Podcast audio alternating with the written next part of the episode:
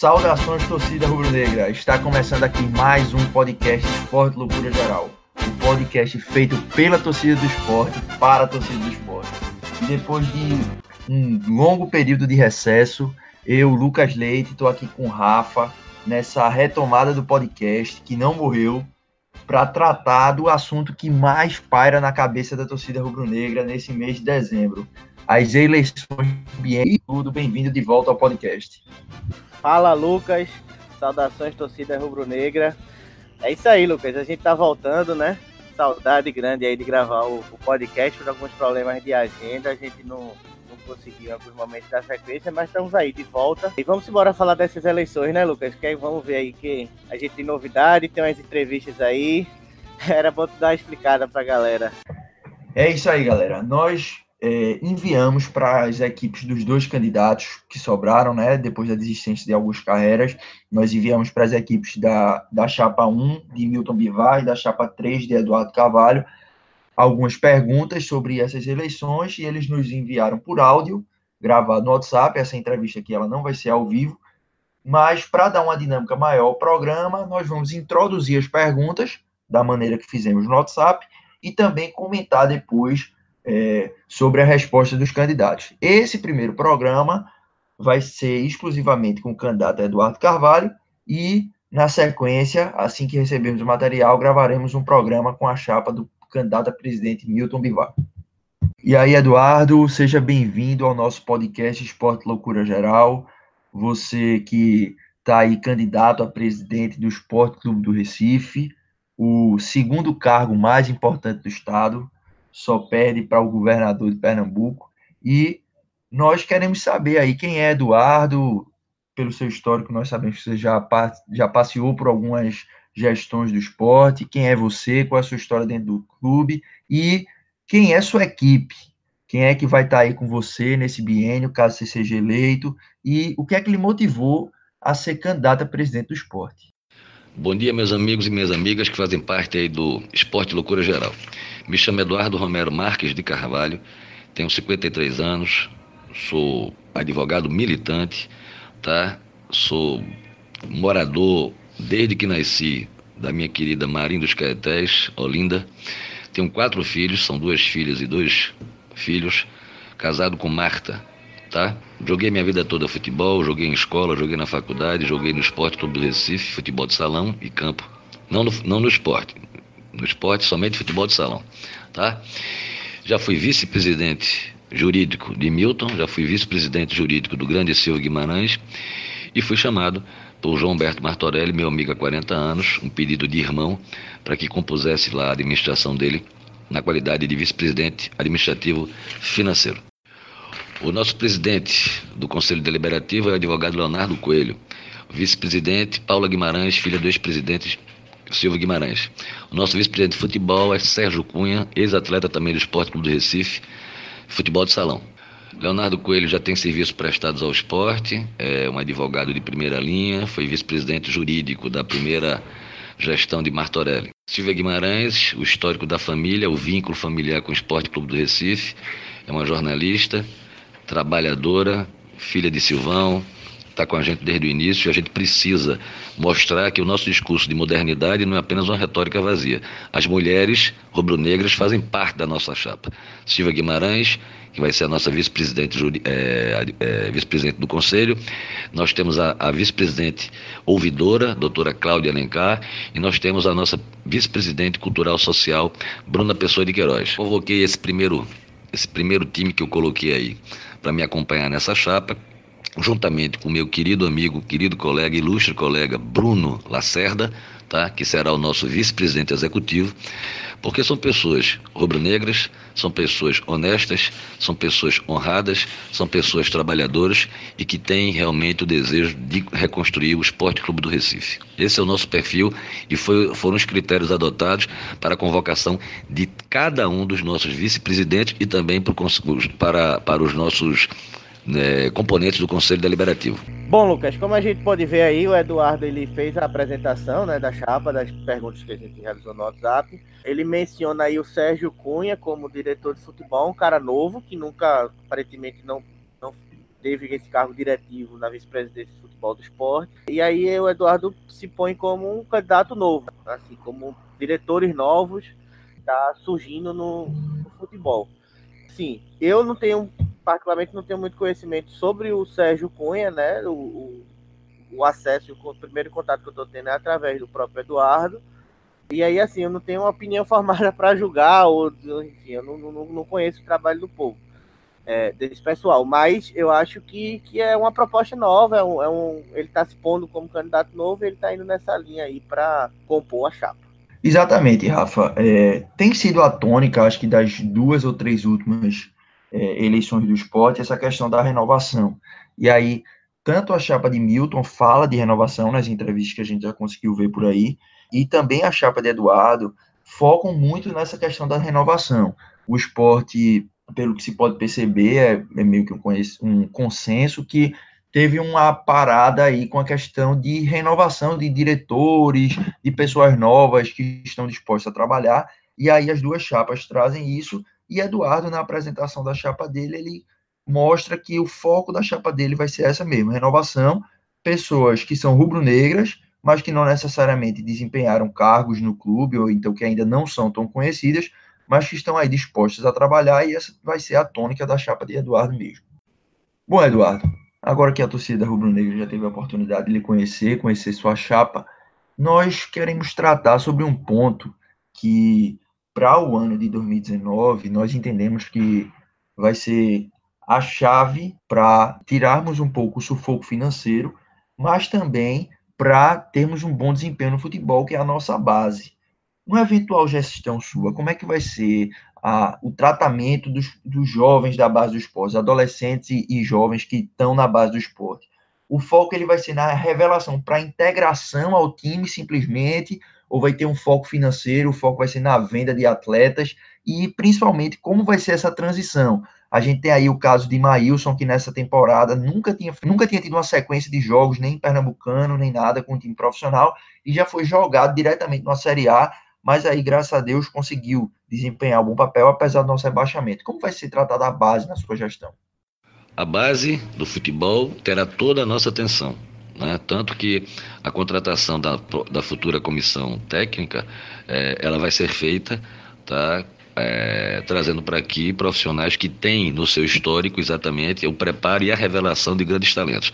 Temos que investir na base por uma questão também financeira, não somente para deixar de contratar jogadores já rodados, como também e, e, portanto apresentar, formar cidadãos de bem, homens, não é, que tenham é, que tenham valores bem definidos, tá? Porque a gente antes do atleta a gente tem que preparar o cidadão.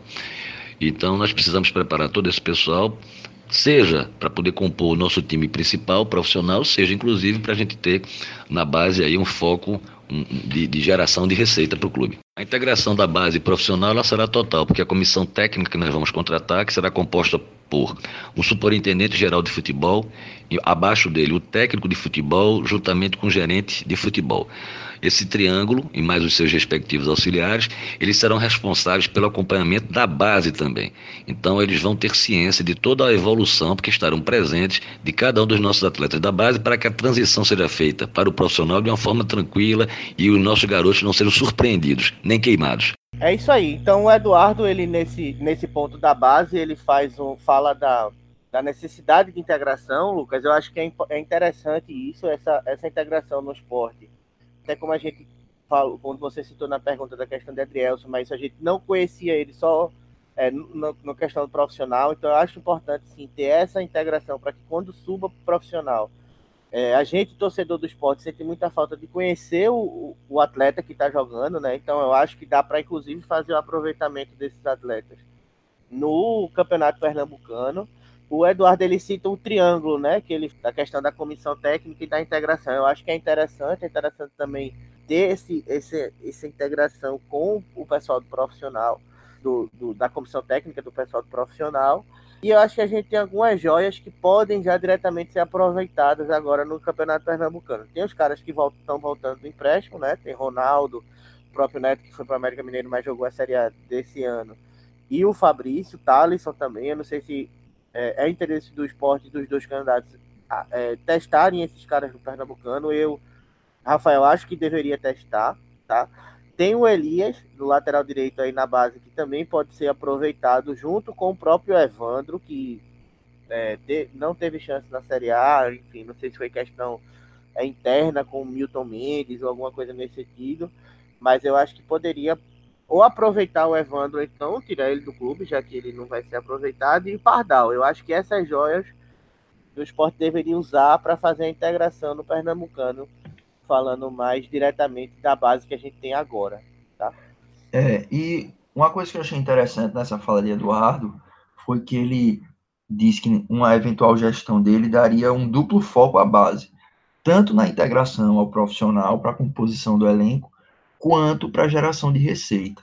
A gente tem ali no, no CT uma mina que precisa ser bem explorada, tanto para que a gente possa se utilizar desses atletas e ter um ganho de desempenho, mas também para enriquecer os cofres do clube. A gente vê aí que o esporte esse ano não vai ter uma, uma fonte de renda muito grande com relação às cotas de TV e precisa se reinventar.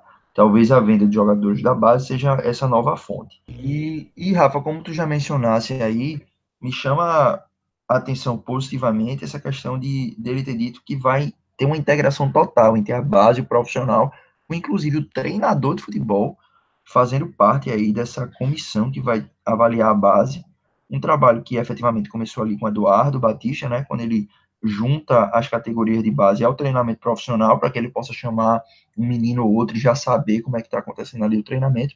E aí é um ponto muito positivo dessa proposta de, de Eduardo Carvalho para a base do esporte. Ô Lucas, só para concluir, outra coisa que eu destacaria aí da fala do Eduardo é quando ele fala da questão de, de fazer cidadãos, né? É, a gente já cansou de falar exaustivamente aqui no podcast a, a situação de Juninho, é, que até hoje é um calo aí para o esporte, mas o Eduardo ele menciona informar primeiro pessoas jovens, é, cidadãos, para depois formar o atleta, né? Eu acho que isso também é interessante, o esporte. Eu vi que algumas bases, por exemplo, o Cruzeiro, se eu não me engano, o Vasco da Gama também, é, já posso, inclusive, é, é, parte educacional mesmo, de escola, alguma coisa nesse sentido, dentro da base. Não sei como é que seria essa formação dentro do esporte, mas, assim, já existem alguns clubes que estão tratando, inclusive, disso que o Eduardo menciona na fala dele, com relação à base. Bom, Eduardo, e para finalizar esse assunto da base, nós tivemos esse ano, recentemente, né, a perda de um jogador que era o capitão do time sub-20 do esporte, o atleta João Eric, que se, de, se destacava na bola parada, era um menino que é, toda a torcida do esporte tinha uma expectativa muito grande quando ele ia, iria profissional, e ele simplesmente saiu de graça para a equipe do Santos. A torcida não teve muita explicação, ninguém sabe muito bem o que aconteceu. E o que é que você tem a falar sobre isso? O que é que você tem a fazer na sua gestão para impedir que o esporte perca essas jovens promessas sem ter um, um, uma compensação financeira. Veja, a venda de um jogador como o João Eric, da forma como aconteceu, ah, simplesmente demonstra que não há, não há hoje no Esporte Clube do Recife, pelo menos nesses últimos dois anos, qualquer planejamento estratégico. Por isso que uma joia como essa apareceu e foi imediatamente vendido, porque não existia nenhum, nenhum planejamento, não houve nenhum preparo, não houve nenhuma, nenhuma, nenhuma responsabilidade para salvaguardar esse garoto e a gente poder tê-lo no, no profissional. Bom, Eduardo, saindo dessa questão da base, nós queremos entrar aqui num ponto que tem sido nevrálgico também para o torcedor do esporte, que é a questão financeira. O esporte que há quase 10 anos não sabia o que era dever um, um mês de salário, agora caiu na vala comum e convive mensalmente com dívida de salário, dívida de fornecedores. O time perdeu a credibilidade com os jogadores que tinha, perdeu a credibilidade do mercado e a pior parte, pelo menos na minha opinião, é que não se sabe exatamente qual é o tamanho da dívida do esporte. No eventual gestão sul, o que, é que vai ser feito para identificar o tamanho desse problema e, principalmente, como é que esse problema vai ser solucionado? Veja, um dos nossos compromissos é, de forma alguma, durante a nossa gestão, aumentar, não é? aumentar o, os débitos é, já assumidos pelo Esporte Clube do Recife. O nosso compromisso, e só a nossa chapa assumiu desde o início esse compromisso, é realizar uma perícia contábil financeira a partir do primeiro dia após a eleição. Essa perícia ela vai ter como, fundamento, como objetivo exatamente saber quanto efetivamente de dinheiro ingressou no Esporte Clube do Recife nesses últimos dois anos, quais os destinos que foram conferidos a essa grana e, naturalmente, a gente tem uma noção exata do quanto a gente deve e a quem a gente deve, tá? A gente vai administrar o esporte com uma política de pé no chão, não é? fazendo contratações que tenham esse perfil de serem pessoas de bem, desde a comissão técnica até os futuros jogadores, e um compromisso aqui, se possível, de cumprir o seu contrato do começo até o fim. Tá? Isso vai trazer não somente tranquilidade ao ambiente de trabalho, como também vai evitar gastos que aconteceram nessa última gestão. 50 jogadores que foram contratados, 7 ou 5 comissões técnicas. A gente quer evitar isso, nós vamos evitar. Que diz respeito às novas fontes, eu estou trazendo para cá um profissional de primeira linha, chama-se Jorge Avancini. Foi ele quem fez aquele grande estudo que levou o Internacional a ter 100 mil sócios em dia. Jorge será, será contratado, já está acertado como consultor para que haja um reexame de todos os pacotes que são disponibilizados hoje para os sócios, tá? De maneira que a gente tenha essa, essa, essa obrigação né, de oferecer o melhor para o Esporte Clube do Recife, para os sócios do Esporte Clube do Recife. Com relação à transparência nas contas, somente a nossa campanha, somente a nossa chapa assumiu a obrigação né, e o compromisso de passar para os sócios do esporte de forma bimensal, né, de dois em dois meses, um relatório, um boletim mostrando o fluxo, não o fluxo de caixa, mas mostrando o quanto nós temos em caixa e quais foram as despesas realizadas. Bom, é, analisando essa fala do Eduardo, a primeira coisa que me assusta um pouco é com relação à auditoria, a expectativa criada com relação à auditoria. É, eu sou auditor, trabalho com auditoria já tem 10 anos e sei um pouco como é essa a realidade das empresas de auditoria e tudo mais. É, assim, primeiro, um, esse trabalho ele vai demandar um pouco de tempo. É, eu não sei qual a expectativa do Eduardo com relação ao prazo de conclusão dessa auditoria, mas geralmente a auditoria toma-se um pouco de tempo e, e, e assim, eu não sei se ele vai atingir o objetivo que ele quer com essa que ele está chamando de perícia contábil. Até porque é, vale ressaltar que o balanço do esporte ele é auditado, auditado por uma das maiores empresas de auditoria do mundo. Então, assim, é a quinta maior empresa de auditoria do mundo, que é a BDO. Então, é, eu acho muito difícil que tenha alguma coisa, vamos dizer assim, significativa que não esteja transcritas nos balanços do clube.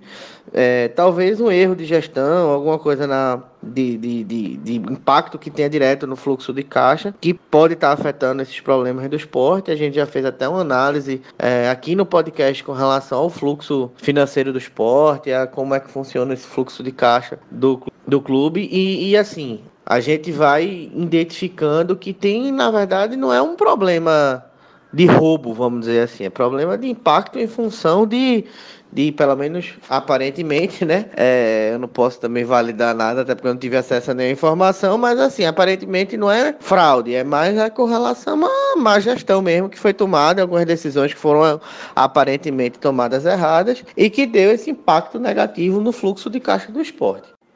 Já com relação às receitas, é, essas novas receitas. Eu também tenho uma outra discordância desse ponto com o Eduardo, que é o seguinte: eu acho que o esporte ele já chegou no topo, ele já topou com relação a essa questão de sócio. Então é um clube que, que há muito tempo ele vem ali nos 30 mil sócios e tudo mais. Acho a iniciativa bacana trazer um profissional de fora.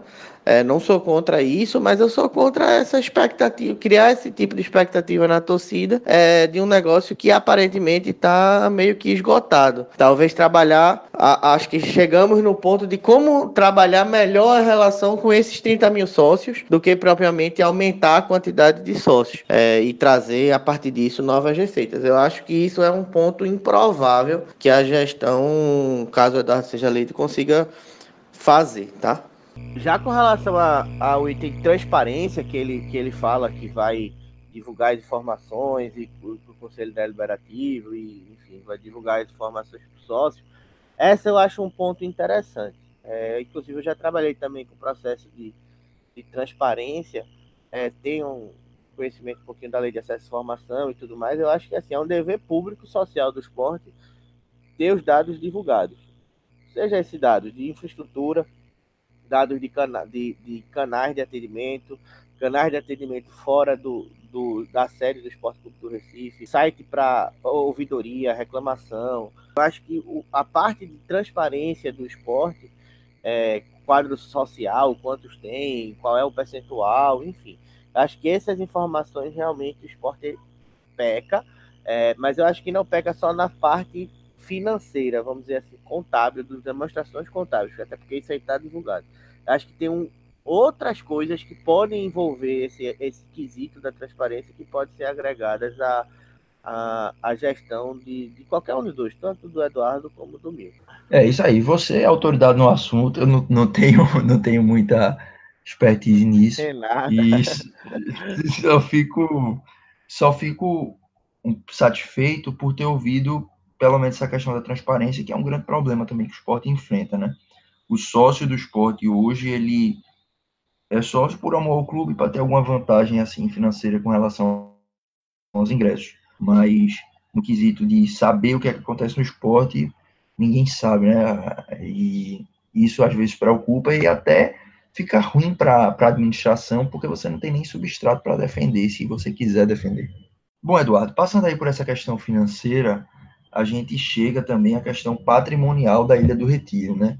É, tem circulado nas redes sociais relatos e também algumas fotos de várias áreas da Ilha do Retiro, banheiros, as cadeiras, que estão sucateadas. E a gente, enquanto rubro-negro, né, tem a ilha como nossa casa e fica preocupado com a situação que a ilha se encontra. Quais serão as soluções que uma eventual gestão sua trará para a Ilha do Retiro? Claro que é um projeto de melhoria patrimonial. Nós queremos, quando falamos melhoria patrimonial, quero dizer o seguinte: nós temos que fazer com que toda a Ilha do Retiro, o parque que existe na Ilha do Retiro, esteja à disposição de todos os nossos sócios cotidianamente. Nós temos que ter atividades né, que estejam à, à, disposição dos nossos sócios, inclusive nos finais de semana. Né? Nosso clube também é um clube social e cultural. A nossa futura vice-presidente cultural é uma artista plástica e a gente tem como um dos projetos instalar uma oficina de artes né? não somente para os filhos dos, dos, nossos empregados, mas também para os filhos dos nossos sócios. Tá? Agora, nós queremos disponibilizar, por exemplo, no final de semana, a utilização da quadra de tênis, da quadra de basquete, da quadra de society, da quadra de futebol de salão, né? para que, ao invés de um rubro-negro ir para um outro clube, ele venha desfrutar do nosso clube, do que existe no nosso clube, piscina, parque para os meninos de diversão, etc, etc. Ou seja, nós temos que ter um calendário não é, para fazer com que o Esporte Clube do Recife tenha todos os dias um grande movimento, né, um grande fluxo de sócios, filhos de sócios, nadando, jogando basquete nas escolinhas, não é? Ou seja, praticando esporte, para que a gente possa, inclusive, alimentar não é, de paixão toda essa nação rubro-negra aí nova. Então, é, nessa fala, o Eduardo ele, ele, ele abordou algum tempo, um tema que eu acho legal, eu acho interessante a gente trazer aqui, Lucas, que é a questão do convívio social do torcedor do esporte com o clube, Esporte Clube do Recife. É, ele acha, e, ele, e eu acho que nesse ponto ele tem um, certa razão, é que o clube Esporte Clube do Recife, é, ele não abre as portas, vamos dizer assim, ou, ou não está preparado nesse momento, ou pode ser melhorada essa preparação para receber o torcedor no dia a dia, é, tanto no uso do, da, quadra, da própria quadra de tênis, como no uso da piscina, enfim, como é trazer para a vida e para o cotidiano do torcedor do esporte o uso do clube. Porque a gente hoje só vai para o esporte e assistir um jogo de futebol e ponto. Então eu acho legal que ele se preocupe também com essa, com essa questão. É, a, a ideia que ele traz aí é de fazer o torcedor viver o clube, né? Foi uma ideia que a gente até conseguiu ver na eleição passada, na chapa que foi derrotada, que tinha uma ideia de um centro de convivência para a torcida do esporte viver ali no clube. E é uma coisa que eu sinto falta mesmo, a torcida do esporte sente falta. Você tem outros clubes aqui na cidade que são frequentados, inclusive por negros, mas a Ilha do Retiro não é um ponto muito de encontro da família, Esporte Clube do Recife, e esse ponto aí, essa ideia dele foi bem interessante. Bom, Eduardo, você falou aí da torcida viver a ilha, e aí já entra no nosso próximo tema, que é a relação de eventual gestão sua com a torcida do esporte. Nós queremos saber especificamente como será o tratamento que a sua gestão vai dar para o torcedor do esporte. E nesse ponto eu queria que você tratasse especificamente da relação com o sócio, no ponto da compra de ingressos, né? Nesses últimos jogos que a gente teve um público maior aí, de 20 mil pessoas, a gente viu filas gigantes na Ilha do Retiro, sistemas que caíam, sistema de internet que no começo você não conseguia comprar o ingresso, que não dava o desconto que era para dar para o sócio. Como é que você vai tratar a torcida do esporte principalmente nessa relação de compra de ingressos, como é que vai ser, vai ter uma troca do sistema. Também com relação a, a, a torcida, a gente queria que você tratasse da sua relação, da relação da sua gestão com as torcidas organizadas.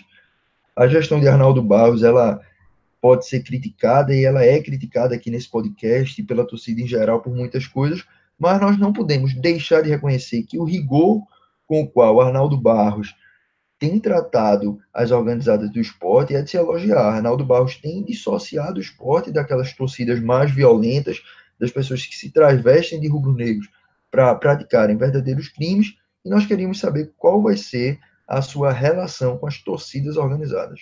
Com relação à torcida, tá? Os, é, nós temos que ver esse sistema aí que está implantado no esporte, que na realidade, para ser justo, não me parece tão ruim. Ele, ele naturalmente que necessita de um aperfeiçoamento, não é para que a gente possa evitar fila e, e desconforto para os sócios, tá? Mas não me parece que seja uma coisa que esteja assim maltratando, não me parece que seja uma coisa que esteja maltratando tanto os sócios, não. Mas evidentemente que a gente sabe que ainda ocorre intercorrências e a gente tem que ter conhecimento do sistema para poder aprimorá-lo. Com relação às torcidas organizadas, atenção. Nós não vamos subsidiar qualquer torcida organizada. O que nós queremos é ajudar as torcidas organizadas a efetivamente se organizarem não é? e queremos manter de fora da Ilha do Retiro não é? aquelas pessoas que se, tra... que, que, se, que se apresentam como torcidas organizadas ou torcedor organizado, que na realidade não são, são marginais. Então nós não temos nenhum interesse em ressuscitar tá? aquele grupo que se dizia torcedor do esporte, mas que na realidade trazia insegurança aos nossos torcedores, às famílias dos nossos torcedores, não. Mas nós queremos sim ter um relacionamento sadio com torcidas organizadas de verdade. Por exemplo, a Brava. Bom, Lucas, aí é, o Eduardo ele, ele fala da questão da, do sistema, né? Do sistema de, de sócios no início da fala. É, aí tu pode falar até melhor que eu, porque eu estava morando em Brasília, mas assim, é, com relação a esse sistema de, de sócios, de uso, eu acho que pode ser aperfeiçoado. Eu vejo alguns clubes, por exemplo, Palmeiras, é, outras referências aí no mercado brasileiro, que estão mais avançados nessa questão da utilização do cartão, da internet para fazer o acesso à venda de ingresso. É, no, nos últimos jogos aí, é, eu vi uma fila, filas quilométricas de venda de ingresso é, dos últimos jogos, esse último jogo agora contra o Santos principalmente. É, enfim, eu acho que isso pode ser solucionado sim com a internet. Mesmo com acesso à, à camada mais, vamos dizer assim, tem menos acesso, menos recurso financeiro. É, eu acho que o pessoal ainda vai muito para a ilha comprar ingressos, sabe? Eu acho que fica uma fila muito grande. Então, não é o, o sistema em si, que é o, um dos pontos que Eduardo toca. Acho que o sistema, como ele menciona, o sistema até funciona. Mas eu acho que o acesso à informação, o acesso à retirada do ingresso, esse, esse, essa logística que eu acho que pode ser melhorada na internet. É, eu, eu particularmente não passei por muitos problemas com a compra de ingressos, porque como eu aderi àquela questão do sócio, que teria os ingressos é, de cortesia, né, que na verdade é uma cortesia, a gente paga uma anuidade para isso, mas é, eu ia muito cedo, né, eu ia cedo, ia assim que abria, para evitar essas filas. Mas eu peguei alguns relatos, sim, de torcedores reclamando. E quanto à compra online, todas as minhas experiências com compra de ingresso online no esporte foram muito positivas, né? Eu compro no cartão Visa, passo lá direto. Agora, eu cheguei a ver relatos disso. Isso aí talvez seja uma coisa que não seja talvez a maior prioridade do eventual gestão, mas assista estudar. Se a torcida está reclamando, vamos ver aí o que, é que essa turma está falando para melhorar a, a vida do torcedor do esporte, e acho que essa foi uma coisa que Eduardo se propôs a fazer também. E já com relação à torcida organizada, eu acho que a linha é essa mesmo, eu acho que a linha é tomada por, por Martorelli lá atrás, depois que inclusive o Eduardo tava, participava da gestão, do próprio Eduardo, do próprio Milton, do próprio Arnaldo, eu acho que assim, esse negócio de desvincular a, a, a imagem do esporte, essas torcidas, essas facções criminosas, eu acho acertadíssimo, tá? Eduardo, no ano que vem, o esporte ele só vai disputar basicamente três competições, né? O Campeonato Pernambucano, a Série B e a Copa do Brasil. Poderíamos disputar uma quarta, que seria a Copa do Nordeste, já que não nos classificamos para nenhuma competição internacional, e vamos ficar com essa, digamos, em termos defasagem de calendário. Você pretende colocar o esporte de volta na Copa do Nordeste? relação à Copa do Nordeste, eu já, já desde o início critiquei a nossa saída da, da Liga do Nordeste. É, já mantive contato me reuni com Eduardo Rocha, que é o presidente atual da Liga. Ele me garantiu que com a nossa eleição é, as portas da Liga estarão abertas para que o esporte volte a participar da Liga e volte a participar o quanto antes da Copa do Nordeste.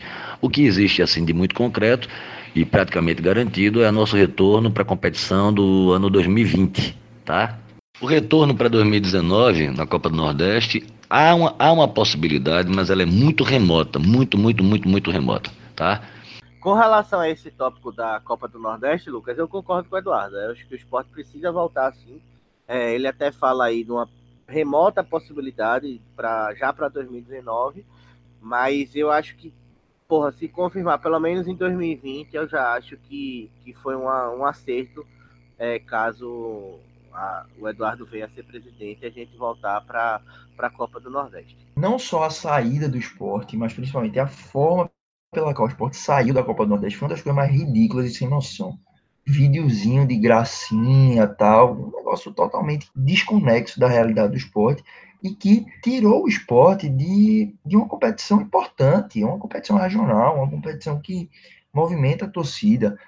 Óbvio que você pode discutir a questão financeira. Eu mesmo peguei alguns, alguns entraves com repórteres do esporte interativo nessa questão. O esporte, de fato, tem que ser mais valorizado financeiramente na, na Copa do Nordeste. Mas não é uma competição a se dispensar, principalmente no ano 2019, um calendário tão pequeno que a gente vai ter, com poucos jogos. Enfim, é uma decisão acertada de Eduardo. Quero muito que ele consiga voltar ainda em 2019, apesar de achar muito difícil. Ele mesmo não promete isso, né? Ele diz que há uma chance remota, mas eu não acredito nisso. Mas voltando em 2020, pelo menos já temos alguma coisa, né? Vamos voltar para a Copa do Nordeste e confirmar nossa hegemonia aí na região também. Bom, Eduardo, agora vamos para caminhando aqui para a reta final do programa, mas vamos chegar aqui no ponto que todo torcedor do esporte quer saber. Quem será o treinador do, do esporte para 2019? Se você não puder soltar o nome, né, nós queremos saber especificamente se Milton Mendes vai ser contactado para uma possível permanência e também quanto ao diretor remunerado, Klaus Câmara ficará, você vai trazer outra pessoa, como é que vai ser esse comando do futebol aí? O que é que você pode falar para a gente, pelo menos em linhas gerais?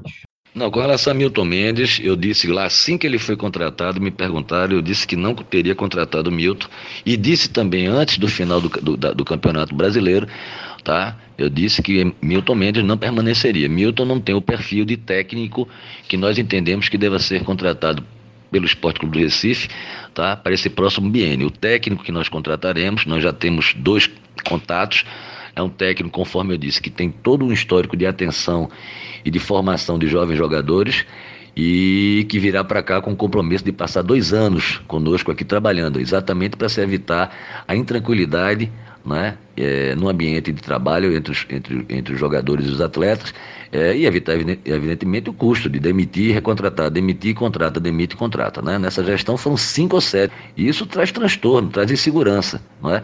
Sem falar com que o, o planejamento vai por água abaixo, porque cada técnico tem a sua característica, o seu modo de proceder. Não, o Klaus também não fica, tá? A gente tem um, um, um contato já com um profissional também de primeira linha, tá? Que virá para o lugar de Klaus.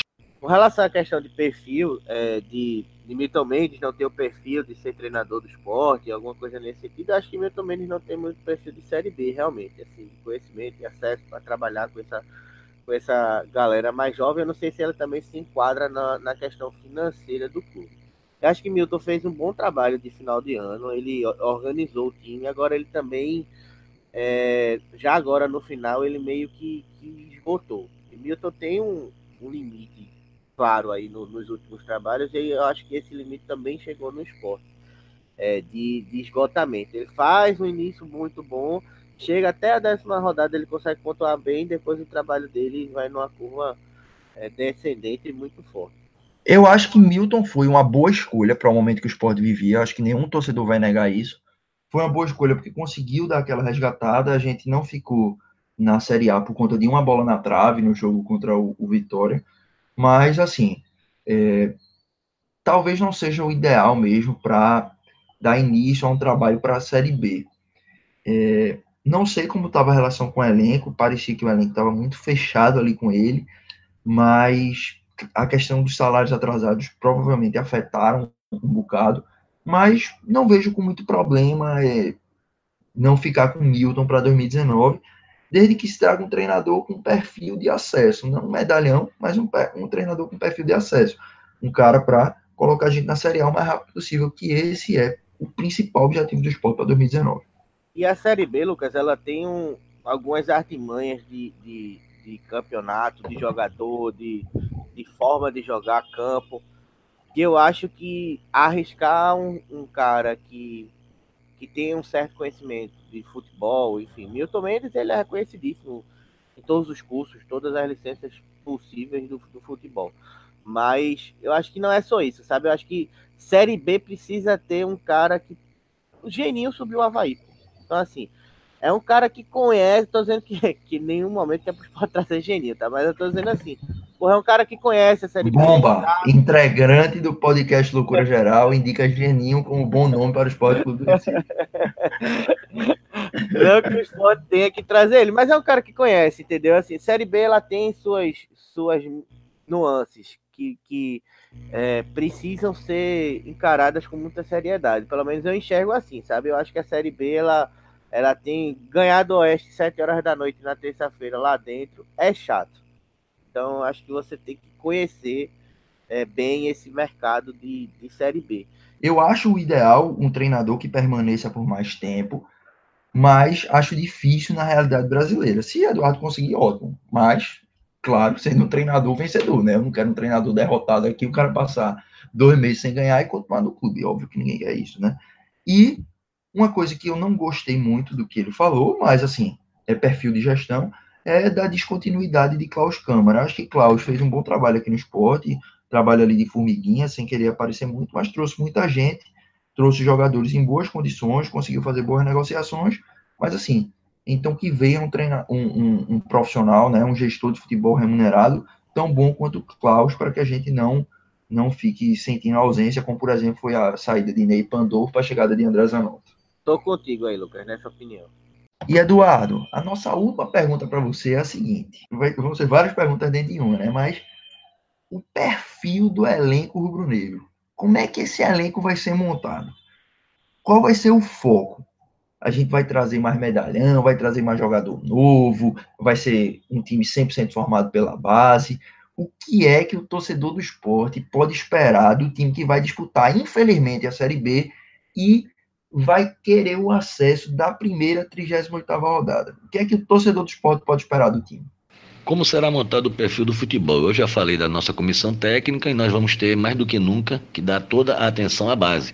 Na medida em que a gente perde 40 milhões de reais de receita, é, evidentemente que o que pode nos salvar é uma administração rígida em termos de gasto, tá? um rescalonamento da nossa dívida com relação aos nossos fornecedores, também uma, uma negociação com relação aos atletas que ainda não receberam e investir na base, trazer para cima jogadores que têm talento que a gente possa fazer com que eles assumam de fato a camisa definitiva, vamos dizer assim, profissional do Esporte Clube do Recife. O perfil do, do elenco profissional será um perfil com aproveitamento máximo da base, né? É, primeiro lugar será isso e precisamos ter é, o que está na cabeça da gente aí pelo menos uns 25 jogadores profissionais, digamos assim, e todo o restante será virada base. Veja, a prioridade que nós temos agora para 2019 né, é naturalmente que é o retorno para a Série A do Campeonato Brasileiro. Essa é a nossa grande prioridade. Bom, uma coisa que eu gosto, que a gente já comentou aí, que, que Eduardo falou, é com relação à base. Ele, ele tá falando do esporte enxertar o elenco profissional com a base. Eu concordo muito com isso.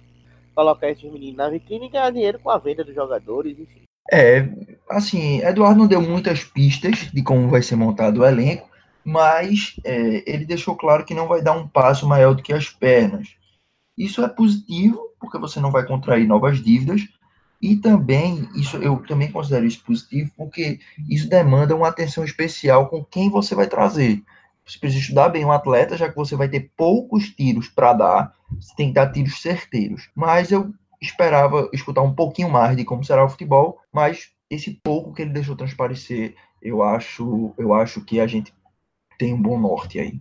É isso aí, Eduardo. A gente agradece a sua participação aqui no podcast Esporte Loucura Geral. As portas aqui do programa estão sempre abertas para você, quando quiser participar. E desejamos boa sorte nessa, nesse pleito aí do dia 18 da próxima terça-feira. E deixamos esse espaço final aqui para as suas considerações finais, para você deixar sua mensagem aí de despedida à torcida rubro-negra e falar com o torcedor, principalmente o sócio, né, que vai voltar no dia 18. Como mensagem final, eu quero dizer novamente que meu nome é Eduardo Carvalho, sou candidato a presidente executivo do esporte pela chapa de oposição, da verdadeira oposição, o movimento Uma Razão para Viver. Nós queremos renovar o Esporte Clube do Recife, com todo respeito àqueles que já participaram das suas gestões anteriores, tá? Mas é preciso que o esporte caminhe para frente. E hoje o torcedor e o sócio do Esporte Clube Recife tem dois caminhos.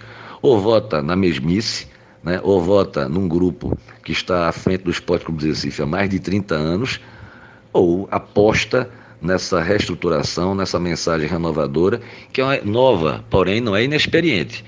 Tá? Muitos do que, do que, dos que estão aqui na nossa chapa já tiveram, primeiro, são pessoas maduras, e, em segundo lugar, já tiveram participação efetiva em outras gestões. É o meu caso, é o caso de Leonardo Coelho, é o caso de tantos outros. Tá? Mas entendem também, assim como nós, e isso é que fez surgir esse nosso grupo, e que é chegado o momento de uma nova mentalidade, uma nova forma de administrar o Esporte Clube do Recife se estabelecer na Ilha do Retiro. Uma forma tranquila, uma forma elegante, uma forma alegre, para fazer da Ilha do Retiro novamente um ambiente saudável e, e, e de muitas alegrias, de vitória. Um abraço a todos pelo Esporte Tudo. É isso aí, galera. Essa foi a nossa entrevista com o candidato a presidente do esporte, Eduardo Carvalho podemos aqui, durante esse espaço de tempo, debater com ele sobre o próximo biênio do esporte, trazer um pouquinho das ideias dele, de quem era a chapa, como vai ser o futebol, e estamos aí aguardando o envio pela, pela outra chapa, pela chapa que é encabeçada por Milton Bivar, para gravar o próximo programa. Agradeço aí a Rafa por ter participado aqui comigo, e Rafa, se despede aí da galera. Valeu, Lucas. É, eu acho que foi bom, assim, o Eduardo foi bem solícito agradecer aí ao Eduardo que respondeu nos prazos, inclusive, que a gente solicitou. É, e é isso, torcedor. Fica aí para vocês.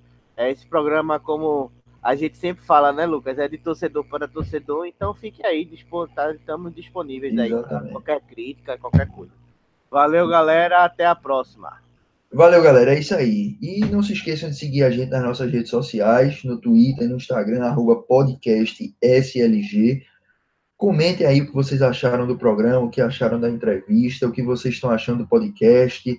Sugiram para a gente aí também, se vocês tiverem alguma ideia de especial para esse tempo sem futebol. Indique para os seus amigos rubro-negros e, principalmente, assine nosso feed que está lá disponível no Android, está disponível no, no iTunes e também no SoundCloud, para que você não perca nenhum dos nossos episódios. Acesse o nosso blog, o www.podcastslg.wordpress.com, que lá tem todos os nossos episódios antigos e também alguns artigos escritos pelo nosso analista de desempenho, João Pedro Pereira, e muito mais. É isso aí, galera. Saudações brunegras, um forte abraço e vamos voltar pelo bem do esporte.